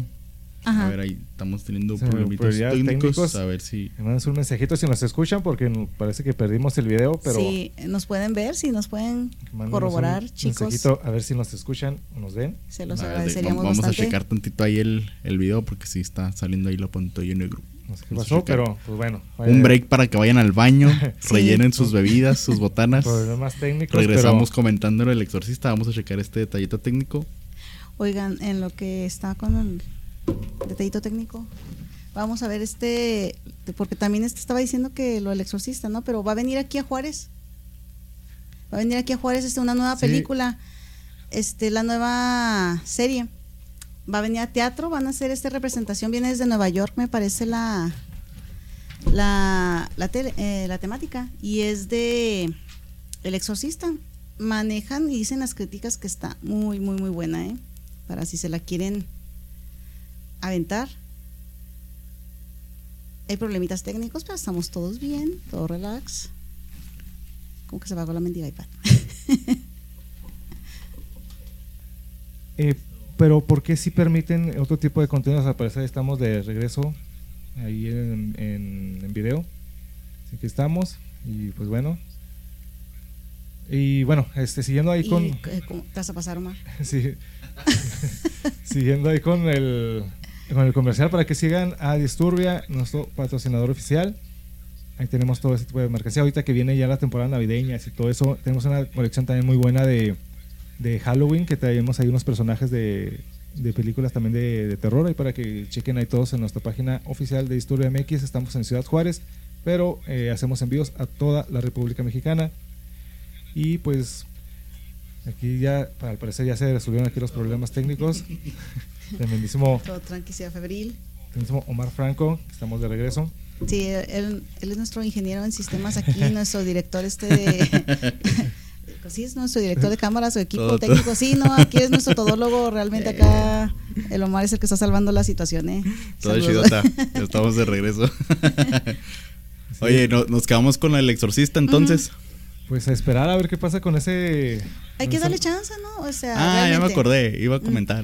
¿Qué ibas a decir? Una movie que yo watché desde los que te gusta. Tendría como unos nueve años por ahí.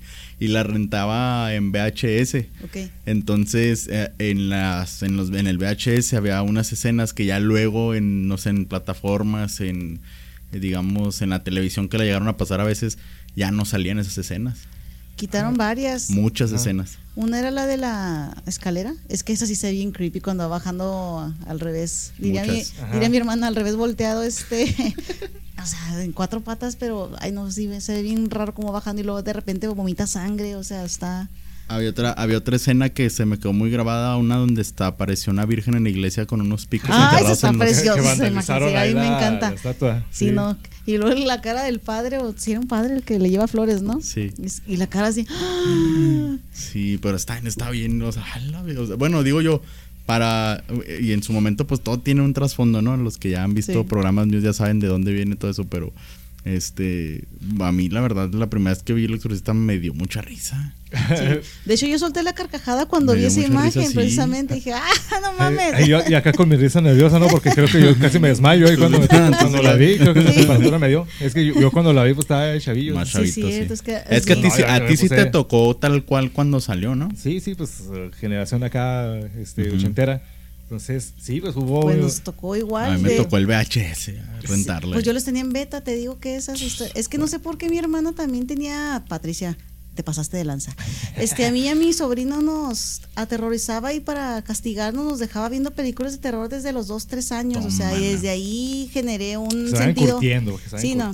Desde ahí Ah, generé un sentido muy creepy está- para la situación y por eso te digo que ahorita a mí, para que me asustes, no, tienes que estar cabrón, porque realmente, a menos que se vaya la luz, lo único que me asusta. Pero y eso porque no tengo internet, no por otra cosa. Con un pánico. sí, pero en pánico. también nos puso así el exorcista. A lo único que, que sí le tengo miedo de terror es It. Es así, La todavía. It, Obviamente la clásica. Sí, Sí. todavía cuando me estoy bañando, o sea, pongo la chancla en la el resumidero no porque salir sí, por no ahí. vaya a salir de ahí ese cabrón. O cuando me ha tocado, me pre- me pregunta la chino, o sea, hasta sudo, me da cosa, empiezo casi así a paniquear porque si veo un globo ahí flotando en la calle. Pero así. es tal cual por el, por, por él o por payasos en general. La Odio los fobia? payasos. Desde ahí le agarré el, el miedo a los payasos. Ah, muy bien. Desde ahí, no. Antes no lo relacionaba. Vi esa película cuando estaba chiquita, pues, o sea, Sí, no. cinco o seis años yo creo que la vi. Y, Este, no. Es trauma de muchos, ¿eh? No Sí, creas que no, o sea, es trauma de que- muchos. Sí, de no. muchos, sí. Como que muchos se dieron cuenta de que tenían esa. Yo, yo esa creo que ahí es, donde, ¿no? ahí es donde realmente mides qué tan chida estuvo la película, qué tantos traumas generó. Porque pues también el exorcista, mucha gente, re- bueno, cu- cuenta la leyenda que salían de los cines, que salían vomitando, que, Sí, que se desmayaban. Se desmayaban. Y, bueno, es que también era otra época. pues, Ay, yo pero- confirmo el chino. Corroboro esa información. Al chino le dio calentura. Yo- yo- Pues, yo y mira, mi ahorita este, satanista y con mi Ouija y todo, pero aquellos Todo, entonces, ¿no? sí. No, hombre. Ahorita, Sí. ahorita no, pues ya es compa el Pasuso y Baphomet y todo. Y, y aún así, ¿no? cuando lo, le he obligado a ver la película, aún así lo está viendo con cierta reticencia, ¿eh? No, no creas que está muy emocionado de verla. De, de esas que está viendo la película, pues está andando para otro lado, ¿no? Cuando Sí, pasa sí. una escena fuerte. estás Voy por acá. palomitas. Eh, Sí, ah, Sí, ande. vengo, voy, a- voy al baño, espérame. Sí, no, no, déjalo, no le pongas pausa, déjala la clásica, sí, ¿no? de ahí vengo, voy al baño, o sea, sí, Sí. siempre se la aplica. Y Qué, luego, qué mello. Y luego, pues acá contando el tiempo de que ya pasó la escena fea, entonces ahora sí. Ay, ¿a poco ya? Uh, pues ya, Uh, ya me pasó, la no, pues ya. No, ya no le regresa así, déjala, no, que siga corriendo. Entonces, este, pues así las cosas con el cine. Eh, Falta una, falta una, falta una. No sé ¿Cuál, si todavía no. Sí. Bueno, iba a mencionar otra. Ah, que- oh, a ver, dale, la- dale, sorry, y, sorry. y cerramos ya, digamos, Sí, con ¿no? la actualidad. Déjate caer. Esta movie la- a mí me gustó mucho. Es de las más recientillas. Es del director Emilio Portes. Del actorazo juarense Joaquín Cosío. El cochi. Así Sí, es. ¿verdad? El El Cochi. Cochi. La movie se llama Belzebut. Ah, ok. No sé por qué en las fechas sale, eh, la buscan en Google y aparece una fecha de 2017, pero realmente se estrenó en las salas de México hasta el 2019. Ahí está en Netflix, ¿no? Porque Sí. no, no la he visto. Buenísima. Pero sé que está ahí para darle una checada. Ahí te va. Eh, a ver, bueno, o sea, buenísima también. Tiene una parte que te dices, ah, pero sí me gustó. Ajá. Dice, em, la trama, por así decirlo, dice el agente Manuel Ritter, que es eh, precisamente Joaquín, investiga una serie de homicidios en la frontera de México y Estados Unidos aparentemente vinculados a la llegada de Belcebú. Para detener esta crueldad, Ritter primero tendrá que enfrentarse a sí mismo. ¿Por qué lo menciona así? Yo les voy a dar la reseña, tienen que verla, no, no quisiera spoilearles tanto, Ni no. arruinarles las, las, las varias que, hay escenas. que verla. Sí, y es que tiene. Es, es que entra el actorazo, vato, no manches. El tremendísimo coche es un actorazo y. Y lo creo es, es de Juárez, ¿no? Sí, Saludos, es de saludos Juárez. si Es de Juaritos. Sí, y todo el mundo lo escribe como una persona muy accesible cuando te Y lo es, topas y sí. que sí se deja tomar fotos y la madre. Y todo, este, ah, mira, sí, de hecho, mira, te comentaba, se estrenó el 11 de enero del 2019. Este, tuvo varias nominaciones y tuvo un premio Ariel a los mejores efectos visuales, premio Ariel a la mejor música original. Recaudó 1.505 millones de dólares y este también tuvo premios por efectos visuales, ah, bueno, ya y maquillaje. Eh, dato importante esto, híjole, y ahora sí que aquí sí entra el me dueles Juárez. ¿Por qué? no, échale, no, échale. no, no es cierto, ¿Que no, no tanto así. México? Bueno, Sí va. Tanto en general. No, porque mira, esto está bien gacho. O sea, hubiera sido un, un, digamos, eh, este actor siempre queriendo poner a Ciudad Juaritos también en alto. Y resulta que le robaron. Le va. robaron la locación. Mira, dice dato importante. Cuando se buscaban las locaciones para realizar la película Belzebut, eh, oficialmente se pensaba filmar aquí en Ciudad Juárez. Pero gracias, ahí te va, ¿eh? Pero gracias a las gestiones de la Universidad Autónoma de Baja California, la película se filmó en Mexicali. Al dar la rueda de prensa previa a la primera de esta película, Daniel Serrano Moreno, director de la Facultad de las Artes, expresó que desde que estaba en calidad de proyecto, la productora Pastorela Films estaba buscando los espacios idóneos para dar vida a Belzebut, por lo que la máxima casa de estudios procuró que se realizara en la capital de Baja California.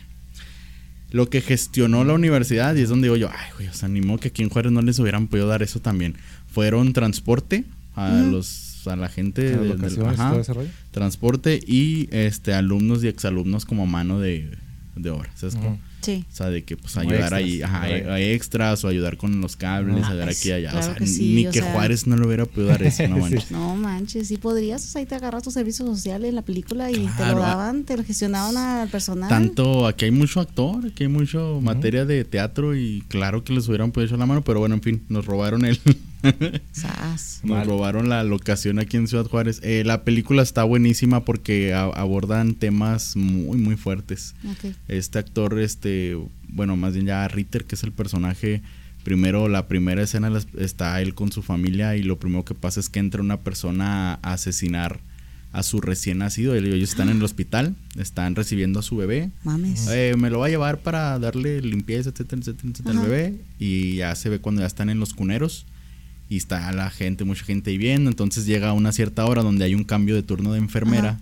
La enfermera que llega a continuación, este, empieza a ver a buscar así a como que a un niño en específico. Ahorita les digo por qué. Y empieza a toda la sala a asesinar a, a todos los bebés de esa sala y cumple el cometido, los asesina a todos, llegan por ella, la, o sea, ya presa obviamente, va. Ni el Führer se atrevió tanto. Resulta, este, este Joaquín Cosío es un policía, está investigando este, varios casos y cuando pasa esta situación de que asesinan ya a su hijo, Sé qué se- fuerte. es fuertísimo, Sí. el, se super quiebra, el, el de veras, neta, neta, aplausos para Joaquín porque un actorazo en esa escena, actorazo, demostró de lo que está hecho. Entonces sale él, no, no, que no veas al niño, está ahí un compadre del amigo de la policía, el jefe, no sé qué, es tal que no, no lo veas y para qué te torturas así, no sé qué. En cuanto va saliendo le llegan, le dan la noticia que la esposa también se puso muy mala. Entonces, lamentablemente fallece, ¿También? fallece, pierde, al, pierde a su hijo, pierde a la esposa, pasan cinco años y empieza a haber una ola de esto está bien impotente y hubiera quedado perfecta en Juárez. Lamentablemente, pues bueno, pasó esta situación. Pero empieza a haber una ola de asesinatos, de que en una escuela balacearon, Ujú. de que en tal lugar, este, en un cine, un vato bomba, ¿no? Eh, así varios asesinatos y empiezan a investigar el por qué, quién lo está haciendo. Dan con un nombre. Ah, para esto llega un, un actor que me va a dar tantito ahí de crédito porque se, se llama Franco el personaje. Entonces digo yo, Ah, ah, estoy ahí mencionado. El apellido cuando Pues menos. sí. El, no, el, el- el chavo es Franco, pero es un agente estadounidense que también está investigando y él es el que menciona por primera vez al que es, digamos, de primera instancia, porque no los quiero spoilear, el antagonista, ¿no? Como que él es el que está generando los, los, estos incidentes. Claro que Joaquín en el personaje Ritter menciona que es, puede ser algo de narcos, pues narco satánico, algo así. pánico satánico. pan- sí, todo ese rollo. Este, pero de veras, de veras, créanme que hasta donde les estoy contando todo va excelente, va perfecto, todo es creíble, todo es posible. Al final hay unas escenas que no les quiero spoilear, tan fuertes, porque ya involucran temas religiosos. Este, a lo mejor, la verdad, yo les tengo que confesar, me pasó algo parecido que con el exorcista me dio algo de risa. Pero tiene, todo tiene su sentido, su lógica, no los, de veras, es una recomendación que tienen que ir ahorita, ahorita saliendo de aquí del en vivo, vayan a verla, está muy buena. Creo que todavía en Netflix, yo la vi. Sí, está en. Netflix. Sí. Todavía que está en verla, hay que Netflix, verla, sí. pues. Hasta ahí les voy a dejar el contexto porque da un giro bien, bien cañón, sobre todo con el, con el protagonista que es Joaquín. Da un giro muy, muy fuerte, está muy buena, tienen que verla. La voy a dejar así como recomendación porque es pff, de las mejores que he visto en los últimos tiempos del cine mexicano. Vamos a, a checarla y ya en el- nuestro próximo este, episodio ahí les... Que por a- cierto me la recomendó mi esposa, así que gracias a mi esposa por la recomendación. Saludos, Ana. a- para verla. Pues Sí. sí, pues ahí está la recomendación. Hay que ir ahorita terminando esto. Ya tenemos que ir a, ya tenemos varias. Tenemos que ir a ver cañitas y tenemos que ir a ver No, Cañitas no, vacaciones de terror no. y tenemos que ir a ver Cañitas. esto. ¿Y por qué? No. En esas tres, este. Hay que ver la secuela de Vacaciones de Terror, ya que dijiste que estaba Ay, la hay que ver la dos. Sí, que dijeron que está la secuela. hay que ver. Yo creo, yo creo no está Pedrito Fernández. Yo creo por eso no trascendió, ¿no? A Dios. magníficas- Eh, les faltó. ¿No sale. Pedrito Fernández? Eh, No. pues yo digo que no, es, la verdad no, no sí, me no, metí. porque Sí, pues, pues, fue el objetivo, ¿no? Era, la, era verlo a él con esas magníficas actuaciones este, ochenteras y... Pues que él era el del momento en esas épocas, ¿no? Sí, Sí, pues claro, pero pues con esas actuaciones, qué bueno que, que es que cantante, pero pues Qué bueno que es cantante. qué bueno que se dedica ya no sé, ya no sé qué es. Sí. No es actor, cantante. Sí. Ahorita es este, ¿cómo se llama? Se me fue el nombre. Es Malverde, ahorita es Malverde. Ah, es cierto, Sí. está en la serie Sí. esta de... Es el único santo que sí le voy. Sí, no, me ha protegido muchas veces Malverde de tanta gente Muy rara. bien. Esas cosas que suceden. pues este, sí, las cosas, eh, algo más que quieran eh, darle aquí a nuestro primer live. Esperemos que sea el primero de muchos. Tenemos planeado uno para octubre, para Halloween. Halloween, así Para Halloween. es, sí. Se va a Tenemos- poner intenso también. Tenemos ahí algunas este, sorpresillas que queremos, que, bueno, algunas ideas que tenemos planeadas, esperemos que se puedan, podamos realizarlas aquí en vivo. Vamos a hacer pactos satánicos, sí, vamos a jugar con la sacrificios, Ouija. Sacrificios, sangre y sabor. Sí, Ay, ay. Yo voy a matar un pollo negro. y todo, todo. Estamos planeando todo eso en vivo. No te creas YouTube ni No, Facebook. sí, no, no, sí, no, no es cierto, no, eh. no te creas, yo soy Facebook. vegetariana y vegana, yo no, no, yo no daño animalitos. todo Sí, somos cristianos todos. o sí, sea, sí, que- no. Alaben a Dios. Habrá lectura de Biblia. eh. sí, catecismo Sí, y todo, sí, sí, todo sí. eso. Sí, es que nos acompañan, habrá café, Sí, dona. Una, sí, cafecito. Todo, todo muy sana, sana convivencia. Sana convivencia. nada. No habrá palabrotas de Belial ni nada por el No. estilo. Es un personaje, nada. es un personaje, nada más. No se clave. Nada, no es cierto, pero sí este va a estar muy bueno. Sí, va a tenemos estar ahí muy bueno. planeadas algunas cosas. Y ahorita, pues por lo pronto, nosotros nos vamos aquí a la kermés que tenemos aquí, Aquí en, el- en el, en el Sí. podcast. Está Sí, al- al- llega el al- mariachi. y Al todo. meet and greet. Sí. Sí. Este, gracias por este lleno total que tenemos aquí en el estudio. Así es. Todas las personas que hicieron cita aquí, tenemos, está abarrotado. Y pues muchas gracias a todas las personas que nos siguen, que comparten. Que nos siguen y comparten. podcast. Muchas gracias. Eh, esperamos que haya sido de su agrado este primer live de Podcast X. Y pues una disculpa ahí por los problemas técnicos, pero pues bueno, pues eh, el show Es primer pasar. Es sí. en vivo. Sí, es, es en vivo, esas cosas pasan. pasa. Es en vivo. Y antes de irnos, pues eh, les dejamos aquí nuestras redes sociales para que nos sigan y cualquier cosa, pues ahí nos manden un mensajillo. Y Belial Coslova, ¿cuáles son sus redes sociales? Yo estoy en todas las redes excepto TikTok como Belial Coslova, así me encuentran. Y el tremendísimo Manuel Franco. Oye, y antes de despedirnos, bueno, y de despedirme y dar mis redes, saludcita por Belial, saludcita Ay, por su gracias. cumpleaños. Gracias, muchas felicidades, gracias. que nos dure muchos años más. ¡Eh! Sí, cuarto piso. Sí, Saludos. cuarto piso ya. Saludcita, muchas felicidades. Muchas gracias, gracias. Muchas felicidades. mandes felicidades a, a aquí a Belial Coslova y pues regalitos y todo lo que le quieran mandar. Todo lo ¿no? que le quieran mandar. todo. Aceptan, ¿eh? Principalmente en dinero, no pasa nada. Sí, No, eh, este, Les pasamos su PayPal cuenta. y Sí. todo para que hagan ahí todo. todos, este, Transferencia y todo el rollo. Sí, aceptamos tarjeta también de crédito, aceptamos tarjetas y todo. Transferencias, todo, aquí no hay bronca. Sí, no se preocupen por eso. Y otra, otra mención de agradecimientos, este, nuevamente, creo que, no sé si ya lo he hecho en otro episodio, sino pues que sea el primero de muchos, este, hoy que es el live, que nos están viendo todos aquí, Sí. Este, a Podcast X por la invitación a, a este proyecto, de verdad estoy muy contento y, y pues espero que todos, todos también, ¿no? Los escuchas ustedes de, de contar con, con su servidor y gracias por escucharnos a todos, por compartir. Por este, búsquenos, acuérdense que estamos principalmente en Spotify. Esto son, es un evento especial que estamos haciendo en vivo. Búsquenos en Spotify este, y en Amazon Music como Podcast X. Y pues nada, mis redes, Omar Franco.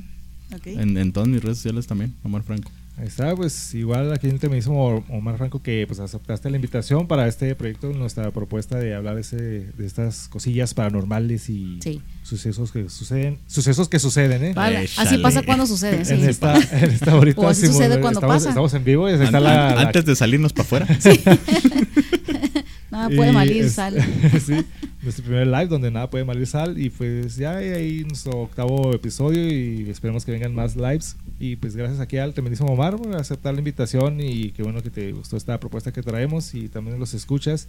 Y pues gracias por acompañarnos y compartan nuestro podcast. A mí me encuentran como el Chino X ahí en las redes sociales. Al podcast, pues como ya lo mencionaste, pues como Podcast X. Podcast X. Podcast X. ¿Algo más que quieran agregar? Yo nada más agradecer a Anaís y Arturo por pasarse. Muchas gracias por haber caído. O sea, los quiero un chingo cabrones a los dos. Muy Se les agradece a todos los que nos acompañaron y a los que no, pues después los esperamos en otros, Claro que sí. episodios. Nos esperamos en Spotify y luego ya en el siguiente en vivo, que muy probable va a ser el de Halloween, yo creo. Sí, sí, va a ser el... Mm, Es el siguiente, ¿no? Sí. vamos- Vamos a ver qué planeamos si hacemos un live de perdida, un live al mes, algo así. Estaría bueno. Estaría, estaría interesante, hay que checar esa propuesta y pues no nos queda más que despedirnos, darles las gracias a todos. Nosotros fuimos Podcast, Podcast X, X. y pues soy el chino X diciéndoles, esto es Podcast X fuera.